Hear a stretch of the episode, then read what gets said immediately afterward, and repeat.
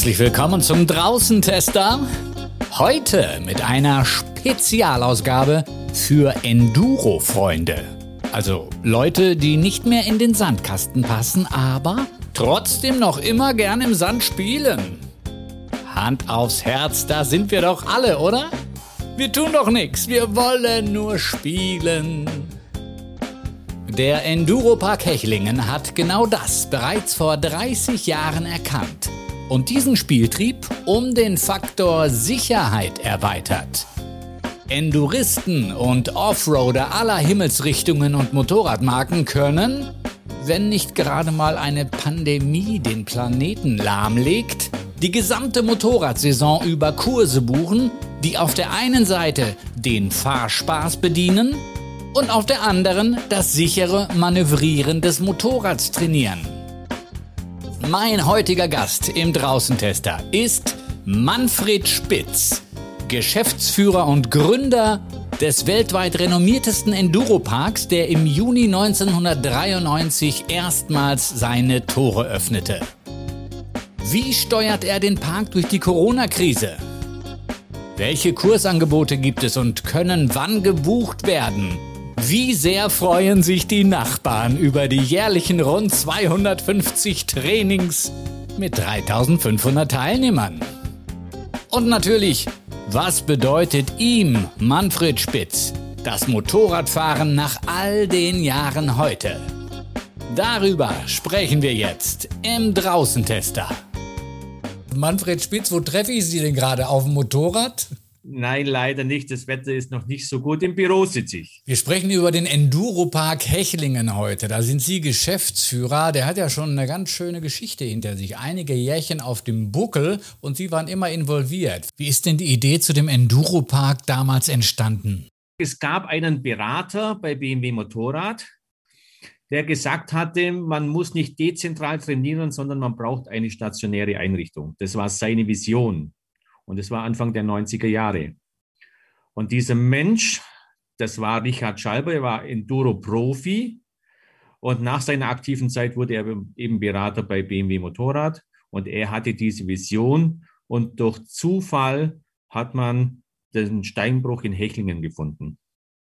Und dann nimmt es so seinen Lauf, die Idee, dann die Umsetzung, Genehmigungsverfahren und, und, und, und. Und das hat natürlich dann einfach zwei Jahre gedauert bis dann 93 die Eröffnung war. Und wie kann man überhaupt darauf, auf dieses Thema äh, Enduro-Training? Jetzt hätte ich mir vorstellen können, man findet irgendwo ein unbewohntes Dorf und trainiert dann auf den Straßen geradeaus fahren, links und rechts abbiegen. Aber das ist bei Ihnen ja nun überhaupt nicht die Sache, sondern bei Ihnen geht es voll ins Feld. Bei uns geht es direkt ins Feld. Man weiß heute, dass wer im Gelände fährt und trainiert, der bessere Motorradfahrer ist. Warum? Äh, die Feinmotorik ist viel stärker ausgeprägt. Ähm, die Rückmeldungen vom Motorrad, ein rutschendes Raderleben vorne oder hinten, das Bremsen, all dieses muss feinfühliger sein. Die Blickführung im Gelände muss viel intensiver sein auf der Straße. Und all diese Dinge ähm, bringen den Motorradfahrer, den normalen Motorradfahrer unheimlich viel Sicherheit für die Straße. Also es ist eigentlich ein Sicherheitstraining auf losem Untergrund. Das war die Idee das allen Motorradfahrern anzubieten, die auch nur auf der Straße fahren, aber sie sollten einfach mal ein, zwei, drei Tage im Gelände trainieren. Eigentlich ist das ja ein riesiger Spielplatz und Sie sind die Betreuung. Es ist wie ein Spielplatz. Früher war der Sandkasten kleiner und die Spielzeuge kleiner. Heute ist der Sandkasten größer und die Spielzeuge etwas teurer. Es ist genau das Gleiche. Aber wenn man was mit Spaß übt und trainiert, das bleibt.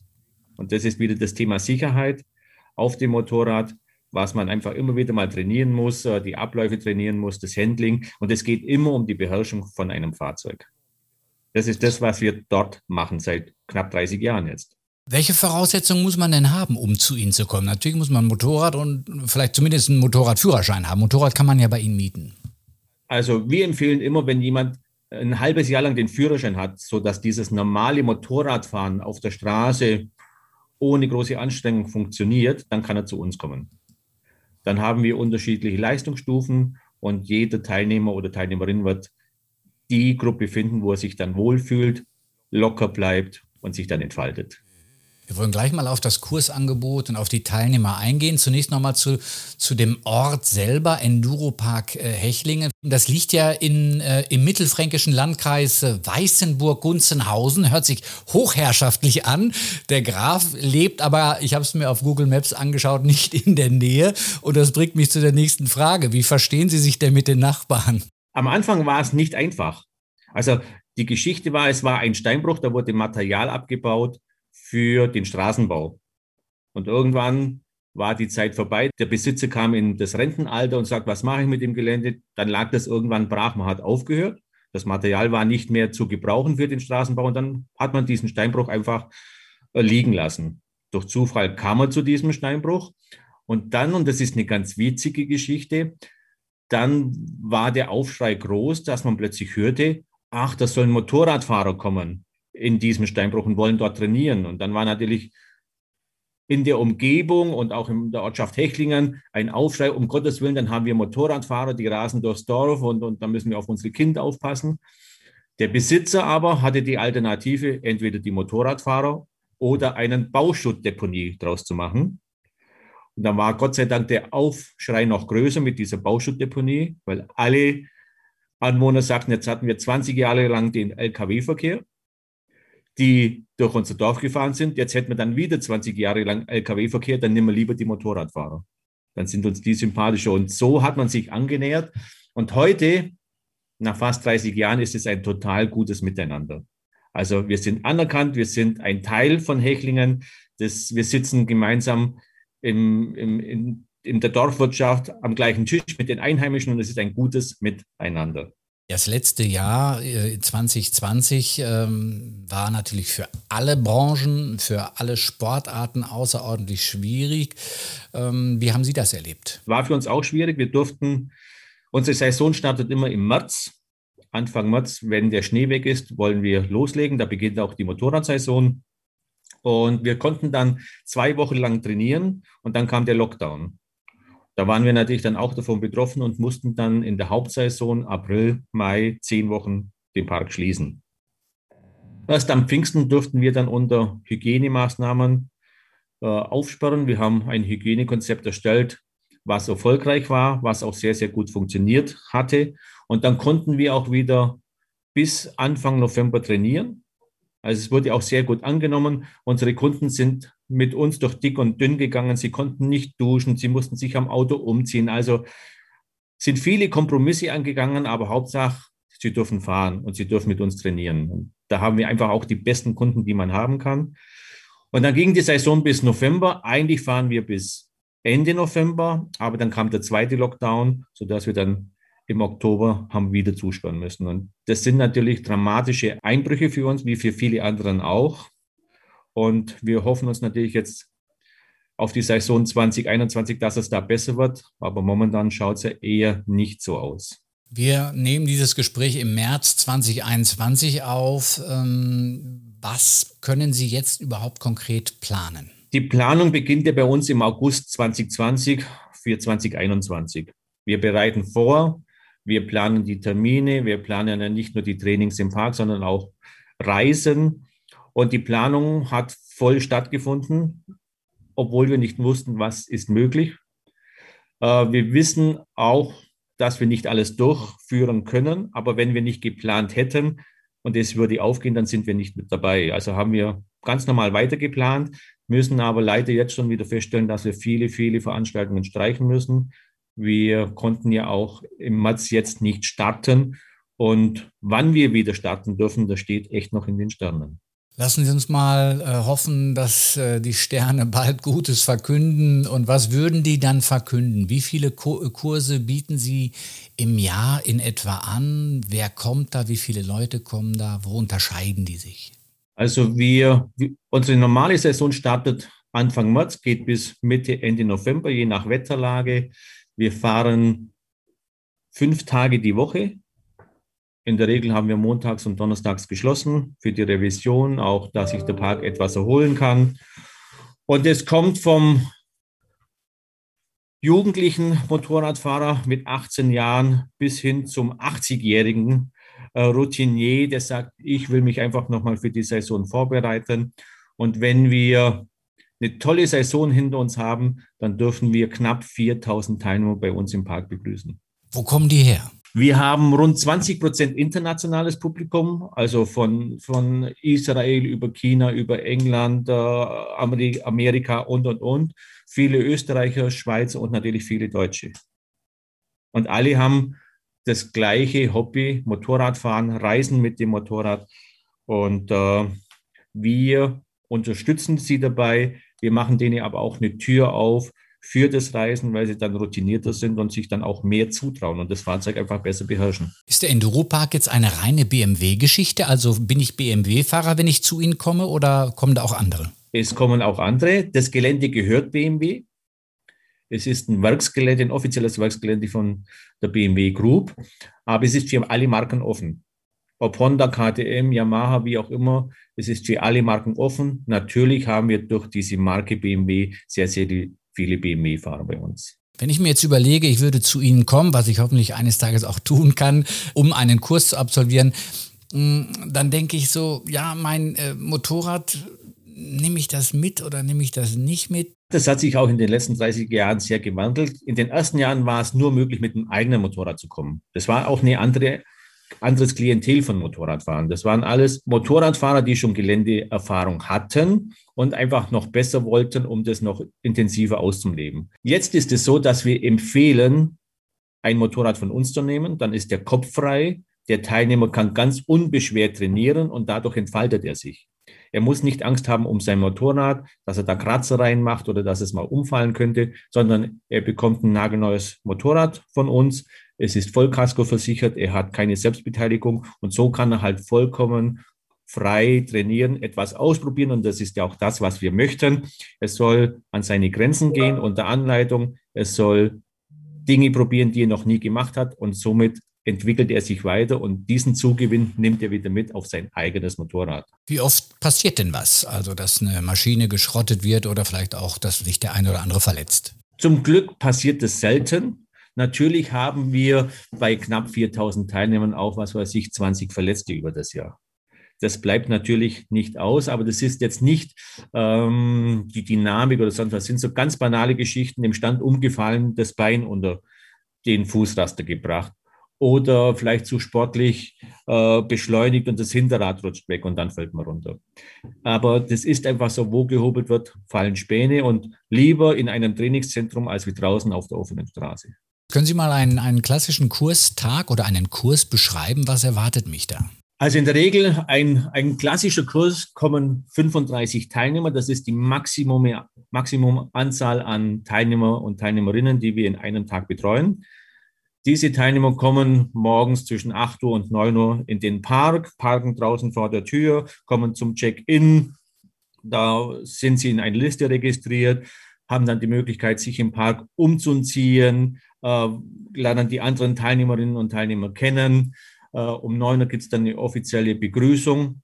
Diese 35 Teilnehmerinnen und Teilnehmer äh, teilen wir dann auf auf fünf verschiedene Leistungsgruppen. Dann kommt eine Begrüßung mit Informationen, wie sollte der Tag ablaufen. Und um 9.15 Uhr sitzen dann alle Teilnehmer auf ihren Motorrädern. Dann geht es in den unterschiedlichen Leistungsgruppen mit ganz einfachen Grundübungen und warm ab los. Und je nach Schwierigkeitsgrad, je nach Level von der Gruppe, äh, ziehen wir dann ein bisschen die Übungen an, aber immer teilnehmerorientiert, sodass sie langsam reinwachsen. Die Teilnehmerinnen und Teilnehmer brauchen einfach zwei bis drei Stunden, bis sie sich daran gewohnt haben, dass es äh, dass sie locker sind, dass sie äh, Stress, keinen Stress mehr haben. Und dann geht es von Kurvenfahren über Auffahrten, Bergabfahrten, Bremsen, Sandpassagen, Wasserdurchfahrten in die unterschiedlichsten Bereiche. Wir haben 30 Hektar zur Verfügung, wo wir alle Möglichkeiten darstellen können, was uns draußen erwartet. Und das Ganze dauert dann bis nachmittags um 17 Uhr. Dazwischen natürlich immer wieder Pausen und äh, natürlich auch Ruhephasen, wo man was trinken kann. Ein Mittagessen ist inkludiert.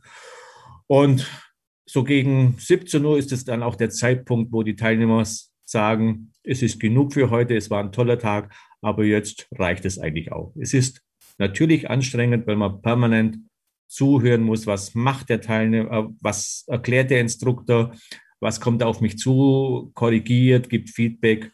ja, und so ist es ein sehr erlebnisreicher Tag. Wie sieht es aus mit Übernachtungsmöglichkeiten, wenn man mal einen mehrtägigen Kurs bei Ihnen macht? Wir haben äh, im Umkreis vom Park alle Möglichkeiten, vom einfachen Gasthof bis zum Fünf-Sterne-Hotel.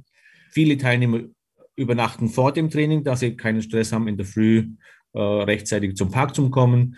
Ähm, viele Teilnehmer übernachten auch nach dem Training, weil sie sagen, das gönne ich mir einfach. Das war ein toller Tag, es war ein erlebnisreicher Tag. Aber jetzt noch 200 Kilometer nach Hause fahren, das möchte ich nicht. Dann bleiben die da und fahren dann am nächsten Tag nach dem Frühstück ganz gemütlich mit dem Motorrad oder Auto nach Hause. Sind die Kurse eigentlich eine reine Männerveranstaltung oder kommen auch zunehmend Frauen zu Ihnen? Das ist genau der richtige Ausdruck.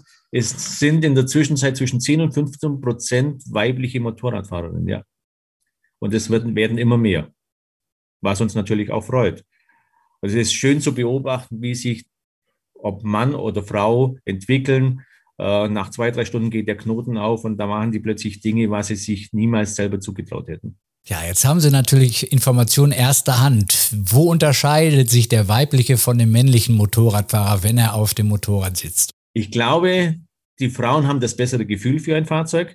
Die Männer sind ein bisschen robuster. Die probieren vielleicht ein bisschen mehr aus und, und, und sind nicht zu zimperlich, sondern gehen ein bisschen leicht engagiert an die Sache heran. Die Frauen machen das mit mehr Gefühl und sind manchmal vielleicht ein bisschen zu vorsichtig, aber, aber im Prinzip können das beide genauso gut. Können Sie mir ein bisschen über Ihr Team erzählen? Wer gehört dazu? Wie viele Instruktoren und sonstige Mitarbeiter haben Sie? Jeder hat so seine eigene Geschichte. Das Team umfasst inzwischen rund 50 äh, Leute äh, von Büroangestellten. Wir sind mit vier Leuten im Büro. Äh, wir haben acht Mechaniker und rund 35 ähm, Instruktoren. Und von diesen Instruktoren hat jeder so seine eigene Geschichte. Der eine war aktiver äh, Endorist und nach seiner aktiven Laufbahn wollte er einfach sein Wissen weitergeben. Der andere ist aber auch vielleicht ein, ein ganz normaler Teilnehmer, der überdurchschnittlich Motorrad fährt und, und viel unterwegs war mit seinem Motorrad und dieses Wissen wieder weitergeben möchte. Und so sind wir eine ganz, ganz bunt gemischte Gruppe. Und ein Team, das über 30 Jahre gewachsen ist. Und wir haben heute noch Instruktoren, die seit der ersten Stunde mit dabei sind, die in 30 Jahren Tausende von Menschen trainiert haben. Und das ist natürlich ein Hab und Gut, was ich nicht missen möchte. Was sagen Sie denen, die sich um äh, die Umwelt sorgen bei so einem Kursangebot? Die sagen, meine Güte, Motorrad gehört wie ein Auto auf die asphaltierte Straße, wenn überhaupt, und nicht äh, in so ein äh, natürliches Gelände. Naturschutz finden wir extrem wichtig. Und es geht nur äh, miteinander. Wir arbeiten auch hier mit der unteren Naturschutzbehörde sehr, sehr eng zusammen, die uns Empfehlungen aussprechen, wo wir fahren sollen, wo wir nicht fahren sollen. Das dann, wir werden auch jedes Jahr äh, bekommen wir Besuch und tauschen uns wieder aus, welche Strecken wir vielleicht vermeiden sollten oder welche Strecken wir dann dazu nehmen könnten. Also Umweltschutz ist ganz, ganz wichtig. Wenn jeder kreuz und quer durch die Landschaften fährt, das ist nicht möglich. Aber das ist ein, ein Gelände, das dafür präpariert wurde, nach Vorgaben des Umweltschutzes. Und so ist es im Einklang mit der Natur sehr, sehr gut vertretbar. Wir haben ja auch schon eine Ehrenurkunde dafür bekommen, dass Motorsport im Einklang mit der Natur problemlos möglich ist, wenn man sich an Absprachen hält. Wenn jetzt ein Kursteilnehmer bei Ihnen war und der hat richtig Spaß an dieser Art von Motorradfahren, dann kann ich mir vorstellen, reizt es ihn oder sie ja auch mal in den Wald hinter der eigenen Hütte zu fahren. Und das ist ja eigentlich nicht Sinn und Zweck der Sache, das wollen Sie ja eigentlich nicht. Das wollen wir eigentlich nicht. Ähm, das muss natürlich jeder für sich selber ausmachen. Äh, jeder Mensch ist für sich selber verantwortlich. Aber wir bieten ja auch ähm, Anschlussprogramme an, wo man das Erlernte dann umsetzen kann das mag sein, ob wir das in, in Österreich, Italien, Spanien oder Südafrika oder wo auch immer, sodass er dieser Leidenschaft nachgehen kann. Wie gesagt, das muss jeder für sich selber entscheiden, wo er dann letztendlich rumfährt. Wir sind natürlich keine Befürworter, dass man äh, illegal quer durch den Wald fährt. Das möchten wir natürlich nicht. Ich habe auf Ihrer Homepage gesehen, Sie haben auch ein Trainingsgelände in Spanien. Ähm, warum und seit wann? Das Gelände in Spanien gibt es jetzt auch schon seit über 20 Jahren. Ähm, das sind zwei einheimische Brüder, zwei spanische Brüder, die das vor vielen, vielen Jahren ähm, kreiert haben. Ich kenne die seit über 20 Jahren. Das sind motorradbegeisterte Spanier. Und diesen Trainingsplatz hat ein ganz, ganz lieber Freund von mir jetzt fast 20 Jahre betrieben und ähm, hat uns doch jetzt mit ins Boot genommen, ob wir das als zweite Destination mit aufnehmen möchten. Er unterstützt uns und äh, somit haben wir einfach die Möglichkeit, dort auch in einem wesentlich kleineren Enduropark auch Grundübungen zu machen, aber dann im Hinterland ganz offiziell mit der Genehmigung der Forestale dort äh, unserem Hobby nachzugehen und auf Erkundungstour zu gehen. Der Enduro-Park bietet auch Reisen an, Enduro-Reisen durch Europa, Afrika und Asien, wenn das alles pandemiemäßig möglich ist. Wie kann ich mir das vorstellen? Wann melde ich mich an? Wie oft bieten Sie wohin äh, Reisen an? Die Reisen sind eigentlich quer über das ganze Jahr. Wir unterscheiden in diesen Reisen für Einsteiger, für etwas Fortgeschrittene.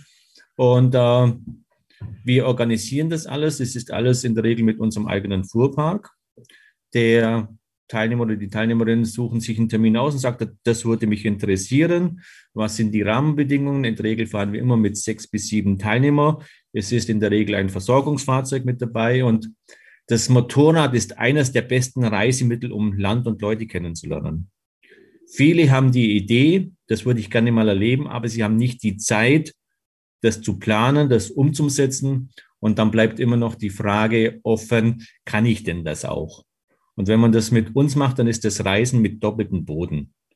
Es ist jemand dabei, der die Strecken kennt, der das ausgearbeitet hat. Man kommt in der Regel an mit die schönsten Plätze, die möglich sind. Sie müssen sich um nichts kümmern, sondern sie müssen nur sagen, diese Woche nehme ich mir raus aus meinem Alltag. Ich gehe mit euch auf Tour. Es ist ein rundum sorglos Paket. Das Motorrad steht da, die Strecken sind vorbereitet, die Hotels sind gebucht. Sie können das rundum genießen und dann nehmen Ihre Eindrücke mit und am Ende der Tour stellen sie das Motorrad wieder hin, sagen Dankeschön für die tolle Zeit, fahren wieder nach Hause und können wieder in ihrem Alltag äh, zurückkehren und, und haben wahnsinnig tolle Bilder im Kopf. Ihr Angebot äh, bezüglich Enduro-Training ist ja auch ziemlich äh, umfassend. Es gibt Eintagestrainings, Zweitagestraining, ich lese Frauentraining, GS-Intensivtraining und so weiter.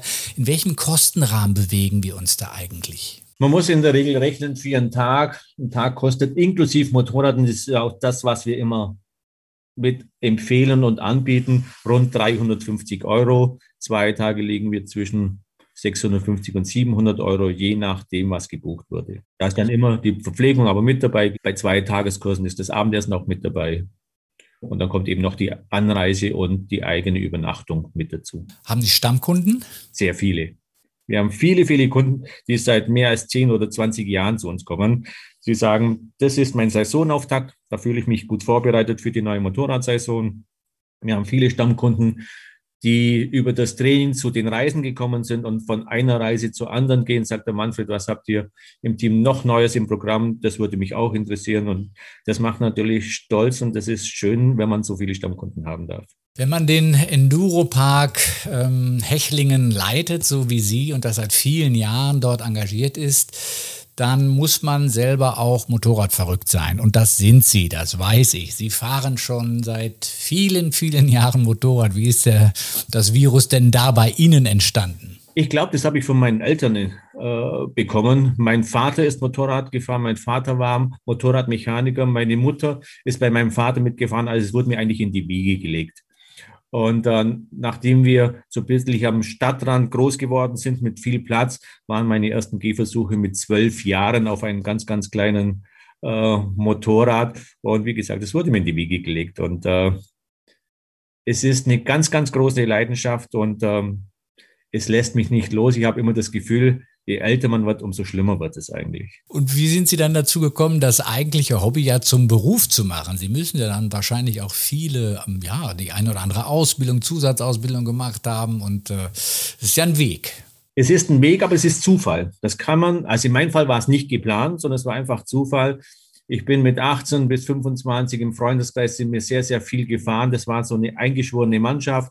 Und wie das oftmals so ist, ab 25 äh, kommt dann die Familie, beruflich orientiert man sich und, und, und. Und dann hören viele das Fahren auf. Das war bei mir nicht der Fall. Ich hatte immer ein Motorrad. Dann bin ich beruflich Motorrad gefahren. Das heißt, ich habe über 25 Jahre im Rettungsdienst gearbeitet.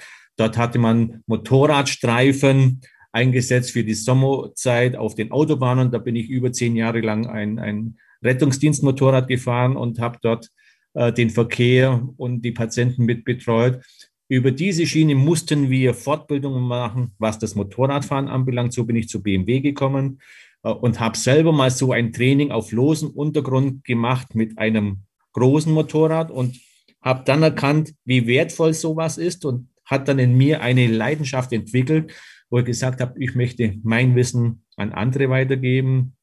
Bin dann über, über dieses Training auf zum, zum Amateursport gekommen. Das war wie eine Leidenschaft. Plötzlich hat man mir eine Tür aufgemacht wo ich mich wiedergefunden habe, bin dann Amateurrennen gefahren, Enduro-Rennen und vor allem Langstreckenrallyes gefahren.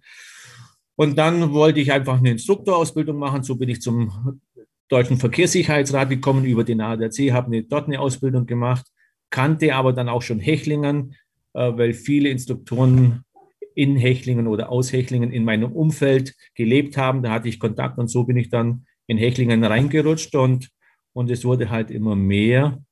Und meine Leidenschaft wurde immer größer. Und äh, irgendwann war ich dann, hab mich, haben sie gesagt, ob ich nicht auch Instruktor werden wollte, nachdem ich eben auch Amateurrennen fahre. Und somit bin ich nach Hechlingen gekommen und, und hängen geblieben. Und, und dann wurde es halt immer mehr intensiver und irgendwann habe ich gesagt, Mensch, man könnte noch mehr draus machen. Haben ein Konzept geschrieben an BMW, das wurde angenommen und somit habe ich das Hobby zum Beruf gemacht. Und das war mit die beste Entscheidung meines Lebens. Sie haben gerade davon berichtet, wie Sie selber so ein Aha-Erlebnis hatten oder sogar mehrere, als der Untergrund auf einmal ein anderer war als die klassische Straße. Das bringt mich zu der Frage, was ist Ihr Eindruck von den Fahrern, die zu Ihnen kommen? Wo, äh, wo stehen die in der Regel? Vor allen Dingen, wo machen die insbesondere Fehler? Also es gibt Fahrer, die ganz wenig Erfahrung haben, aber natürlich auch Fahrer, die extrem viel Erfahrung haben. Und der Mensch ist ein Gewohnheitstier man gibt auch immer zwei Möglichkeiten zu lernen. Entweder man geht zu Profis, die erklären es einem, wie man es machen soll und übernimmt es dann.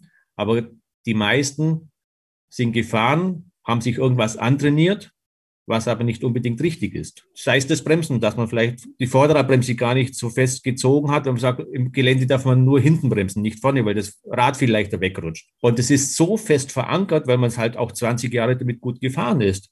Und dann zeigen wir als, als Instruktoren einen neuen Weg auf, sagt, versuch's doch mal auf diesem Weg. Und dann sagen sie, okay, mache ich. Sie vertrauen uns, probieren es aus und sagen, hey, das ist ja eigentlich viel besser. Man führt sie eben langsam ran. Und dann kommen die Hausaufgaben, wo man dann sagt, so, das ist der neue Weg, das empfehle ich dir aus dem und dem Grund, du hast es selber gespürt, aber jetzt musst du trainieren und das umarbeiten, dass du nicht wieder in das alte Muster reinkommst. Das sind so ganz breit gefächerte Beispiele. Viele trainieren sich was an, aber es ist nicht richtig. Sie fahren zwar gut, aber es ist eigentlich verkehrt. Und wenn man denen den richtigen Weg zeigt, da geht es einfacher. Blickführung ist ein Thema, was man dann irgendwann vergisst, wo ich hinschaue, fährt das Motorrad hin. Also da ist ganz, ganz viel Potenzial, das zu verbessern. Und äh, das ist ein Prozess, wo man immer wieder sagt, schau, schau ein bisschen weiter, schau ein bisschen weiter nach vorne, wird dein Zeitfenster größer.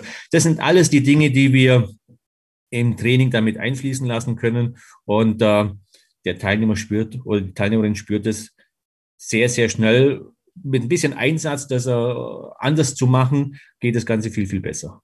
Früher waren die Motorräder natürlich etwas einfacher gestrickt. Man hatte die Bremsen, die Räder, den Motor in das Los gefahren. Ich übertreibe jetzt etwas.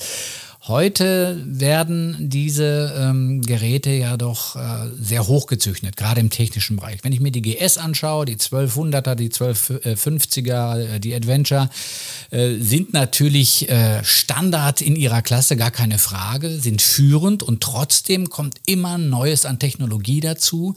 Meine Frage ist, wächst der Mensch da automatisch äh, mit? Äh, kann er das überhaupt beherrschen, was heute angeboten wird? Also ich glaube, es gibt viele Systeme, die den Motorradfahrer unterstützen und das ist auch gut so. Um das vorne wegzunehmen, ABS ist das Beste, was dem Motorradfahrer hat passieren können. Eine Schreckbremsung beherrscht eigentlich niemand. Eine, plötzlich eine Situation, wo ich bremsen muss, erschrecke dabei und dann die Bremse zu fest zuziehe und dadurch ein blockiertes Vorderrad habe. Das war Unfallursache Nummer eins und mit ABS passiert das nicht mehr. Also es gibt viele Systeme, die unheimlich gut unterstützen. Die möchte ich auch nicht vermissen. Äh, die Industrie muss in meinen Augen aufpassen, dass es nicht zu viel wird. Viele sind inzwischen überfordert vor lauter Schalter und Systeme und Regelsysteme und Einstellungen. Ähm, es wird, in meinen Augen ist es jetzt schon zu viel. Also muss ich dann schon sehr, sehr damit auseinandersetzen, dass ich den Vorteil durch dieses System nicht zum Nachteil wird. Wie beurteilen Sie denn die politische Stimmung ähm, in Bezug auf Motorrad und Motorradfahren? Die scheint ja zu kippen oder immer wieder mal zu kippen, ich weiß es nicht. Ich glaube, der Verkehr wird halt einfach immer mehr und es gibt in allen Bereichen, ob es beim Auto oder beim Motorrad, ein paar wenig schwarze Schafe, aber die bleiben im Gedächtnis. Das ist wie beim Wanderer und beim Mountainbike-Fahrer. Der Wanderer schimpft über den Mountainbike-Fahrer und der Mountainbike-Fahrer schimpft über den Wanderer. Äh, wenn beide aufeinander zugehen und beide Rücksicht machen, dann gibt es auch da kein Problem. Und so ist es mit dem Motorradfahrer im Verkehr und mit den Autofahrern oder den anderen Verkehrsteilnehmern. Weniger ist oftmals mehr. Wenn man ein bisschen gegenseitig auf sich zugeht und Rücksicht macht, dann ist das kein Problem. Und ich habe vollstes Verständnis, wenn jemand mit einem derartig lauten Auspuff umeinander fährt, dass die Kaffeetasse klingelt, wenn man im Garten sitzt. Die Zeiten sind vorbei. Das muss auch nicht sein. Es geht auch deutlich leiser. Man möchte meinen, wenn Sie den ganzen Tag beruflich mit Motorrad, Motorradfahren und Motorradtraining zu tun haben, dann ist aber auch irgendwann mal gut. Aber wenn ich so die Informationen über Sie lese, dann äh, reisen Sie doch immer wieder seit ganz vielen Jahren auch in andere Gegenden, um Neues zu erleben mit dem Motorrad, auf dem Motorrad. Ein ganz besonderes äh, Highlight war äh, der Pamir Highway. Erzählen Sie doch mal davon. Ja, der Pamir Highway, das war absolut auch für mich eine neue Geschichte, nach Asien zu reisen, den Pamir Highway zu fahren. Es ist sehr, sehr ausgesetzt, landschaftlich eine unglaublich schöne Region. Und ich war damals noch nie in dieser Region, hatte aber die Möglichkeit, über einen Geschäftspartner dort mitzufahren, ähm, das zu erleben. Und das hat schon Spuren hinterlassen. Äh, ich war schon viel mit dem Motorrad unterwegs, viel im Gelände, viel in, in Ländern, wo man sehr ausgesetzt unterwegs ist. Aber das Motorradfahren dort der, entlang der afghanischen Grenze, die Freundlichkeit der Menschen, die Landschaften, äh, Berge bis auf 4600 Meter Höhe zu überqueren äh, in einer kleinen Gruppe, das sind Eindrücke, die mich glücklich machen wo ich dankbar bin, dass ich das leben durfte und die einfach in Erinnerung bleiben. Wenn man diese Bilder nach Monaten, nach Jahren sich wieder anschaut, dass man sofort wieder in dieser Region und, und, und das Fieber brennt schon wieder zu sagen, komm, wann fahren wir wieder? Also, und das möchte ich möglichst vielen Menschen näher bringen, dieses Erlebnis, ob das zu Fuß ist, ob das mit dem Mountainbike ist oder ganz speziell mit dem Motorrad wo man halt in wenig Zeit auch einen, einen größeren Radius abdecken kann und erleben kann. Das Spüren, die Kälte, die Trockenheit, die Gerüche, das ist schon einzigartig mit dem Motorrad. Warum ist Motorradfahren so faszinierend? Was macht die Faszination aus? Es ist einmal das Fahren an sich selber. Es ist, geht mir jetzt nicht um die Geschwindigkeitsrausch, sondern die, das Fahren, dieses Erlebnis mit dem Motorrad eins zu sein. Sei das auf der Straße, die Kurvenkombination, an der frischen Luft draußen zu sein. Ähm, Im Gelände, die Natur ist ganz nah dran. Aber auch gerade wenn man das Thema Reisen angeht, egal in welches Land ich komme und ich bleibe mit dem Motorrad stehen, kommen Menschen auf mich zu, den, den Sprache man nicht spricht, die man nur über Augenzwinkern oder mit den Fingern sich verständigen kann aber man hat immer eine Berührung mit den Einheimischen. Wenn ich das mit dem Auto mache, dann sitze ich wie in einem Käfig, da wird niemand zu mir kommen und äh, den Kontakt suchen. Mit dem Motorrad ist das ganz was anderes. Da bleibe ich stehen und sofort hast du zwei, drei Menschen um dich herum, man tauscht sich aus, so gut es halt irgendwie geht, man wird eingeladen äh, und das ist uns auch an diesem Pamir Highway wieder so nahe gekommen. Wir sind in einer einer Strecke gefahren, die sehr ausgesetzt war. Das war so ein, ja, wie bei uns in den Alpen. Und dann kommen wir an einem Zelt vorbei auf, auf über 2000 Meter Höhe und sagt, schau dir mal diesen Platz an. Das ist unglaublich, unglaublich schön. Sage da muss ich noch ein Bild machen. Und dann haben wir angehalten, haben ein Bild gemacht. Und dann kam die Frau, die, die diesen Zelt mit ihren Kindern gelebt hat, auf uns zu in einem sehr guten Englisch und hat uns begrüßt und hat uns zum Essen eingeladen. Und die hatten wirklich nicht viel. Die haben als Bauernfamilie dort oben auf 2000 Meter im Zelt gehaust und haben uns eingeladen und haben für uns frisches Brot, Butter, Käse serviert, Tee. Das war unglaublich. Wenn man sich das mal zu Hause vorstellt, jemand läutet bei dir an der Haustür und sagt, hier bin ich, äh, laden wir den auch ein. Und das ist genau, wo man, wir lernen können, diese Atmosphäre, diese Gastfreundlichkeit. Das war für sie selbstverständlich, dass sie uns jetzt hier einlädt und das teilt, was sie hat. Und das sind Momente, das ist unglaublich. Gibt es eigentlich noch Länder oder Touren auf, auf Ihrem Schirm, die Sie unbedingt erleben wollen auf dem Motorrad? Ja, ich möchte nach Südamerika. Das möchte ich unbedingt noch machen. Ich möchte nach Bolivien. Sicherlich nochmal zurück nach Asien. Da gibt es noch ganz viel zu entdecken. Dazu braucht man natürlich immer ein bisschen Zeit. Sowas kann man nicht innerhalb einer Woche machen, aber zwei, drei Wochen am Stück geht es sehr, sehr gut. Also das steht schon noch bei mir ganz, ganz oben auf der Liste. Wenn Sie mal nach vorne schauen, Sie haben ja die Entwicklung der Motorräder äh, selbst äh, nicht nur begleitet, sondern auch aktiv eigentlich mitgestaltet aufgrund der engen Zusammenarbeit mit BMW. Was sehen Sie denn so in den nächsten Jahren auf, äh, auf uns zukommen? Wohin entwickelt sich das Motorrad? Wir haben vorhin kurz angesprochen, möglicherweise etwas weniger technische Überzüchtung. Manchmal beherrscht äh, der Mensch das gar nicht mehr. Hm, wie sieht es mit anderen Dingen aus? Stichwort Verbrennungsmotor zum Beispiel. Also ich glaube, dass die Motorräder und die Fahrzeuge immer sauberer werden. Das ist immer ein Thema, äh, weniger Abgase, weniger Spritverbrauch. Und das geht natürlich nur durch moderne Technik. Das wird sicherlich kommen.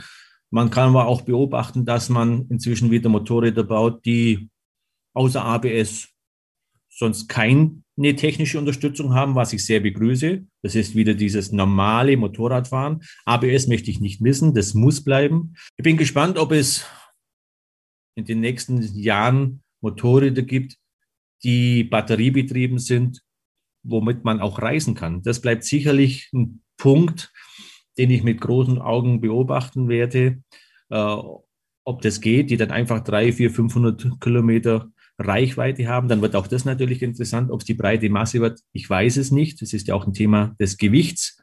Motorräder sollten dann nicht zu schwer werden und Batterien wiegen momentan halt einfach doch noch sehr, sehr viel. Aber sicherlich ein interessantes Thema. Und äh, da sind wir offen für das Ganze. Und wer weiß, vielleicht fahren wir in ein paar Jahren mit batteriebetriebenen Motorrädern. Sind Sie persönlich eher der Ich fahre alleine Typ oder mögen Sie lieber mit mehreren Personen auf die Strecke gehen? Ganz alleine ist, glaube ich, eine gute Zeit, die man machen kann. Auf Dauer möchte ich es aber nicht.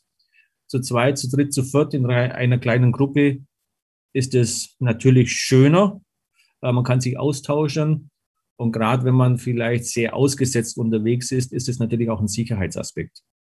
Es kann ja immer mal was passieren. Dann liegt man vielleicht blöd oder nur das Motorrad ist vielleicht unglücklich wohin gerutscht, wo ich es alleine nicht mehr rausbekomme. Auf der anderen Seite, es gibt überall Menschen, die einem helfen. Aber in der Gruppe macht es, glaube ich, schon noch mehr Spaß. Jetzt haben wir so viel über das schöne Thema Motorrad gesprochen und über die Möglichkeit, bei Ihnen im Enduro-Park Hechlingen auch äh, ja, die, an der Sicherheit zu arbeiten, Kurse zu belegen.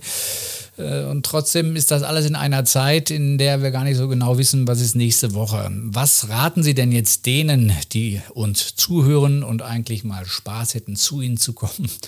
Ja, warten, auf die Homepage schauen oder was machen die? Wir haben ja täglich Telefongespräche mit unseren Kunden. Es sind ja viele, die sich schon angemeldet haben und dann jetzt nicht wissen, können wir das Training machen. Also wir sind im stetigen Austausch mit drei Mitarbeitern jeden Tag am Telefon und per E-Mail und, und, und. Das ist ja auch gut so. Viele sind ja auch in der Situation, dass sie seit Wochen und Monaten im Lockdown sitzen und, und, und das geht natürlich aufs Gemüt. Gemeinsam werden wir es schaffen. Wir müssen einfach noch ein bisschen warten und es wird auch wieder aufgehen. Da bin ich ganz zuversichtlich. Und wenn irgendwelche Fragen sind, meldet euch bei uns per E-Mail, schaut auf die Homepage oder Telefon. Ähm, wir haben ein tolles Team im Büro, die da gerne mit den Teilnehmerinnen und Teilnehmern telefonieren und, und einen Rat geben. Wir wissen alle nicht, wann es aufgeht. Ist es in zwei Wochen, in vier, in sechs? Da müssen wir ein bisschen um Geduld bitten und das haben unsere Kunden und bleiben bei uns und, und das ist auch schön zu sehen. Manfred Spitz, Geschäftsführer des Enduroparks Hechlingen, ein wahrer Motorradfreak vor dem Herrn. Ich danke sehr für das Gespräch, war sehr spannend, äh, allzeit gute Fahrt und äh, toi toi toi, gerade in dieser Zeit. Ich sage Dankeschön für Ihre Zeit, es hat mir sehr viel Spaß gemacht und gerne bis zum nächsten Mal. Dankeschön. Das war der Draußentester für heute mit Manfred Spitz, einem echten Enduristen und Offroader. Weitere Infos zum Enduropark Hechlingen findet ihr im Netz unter enduropark-hechlingen.de oder auf unserer Homepage draußentester.ch. Auch wenn so vieles ungewiss ist in dieser ungewissen Zeit, eins ist sicher, der nächste Draußentester kommt bestimmt. Bis dahin sage ich Tschüss und ciao ciao.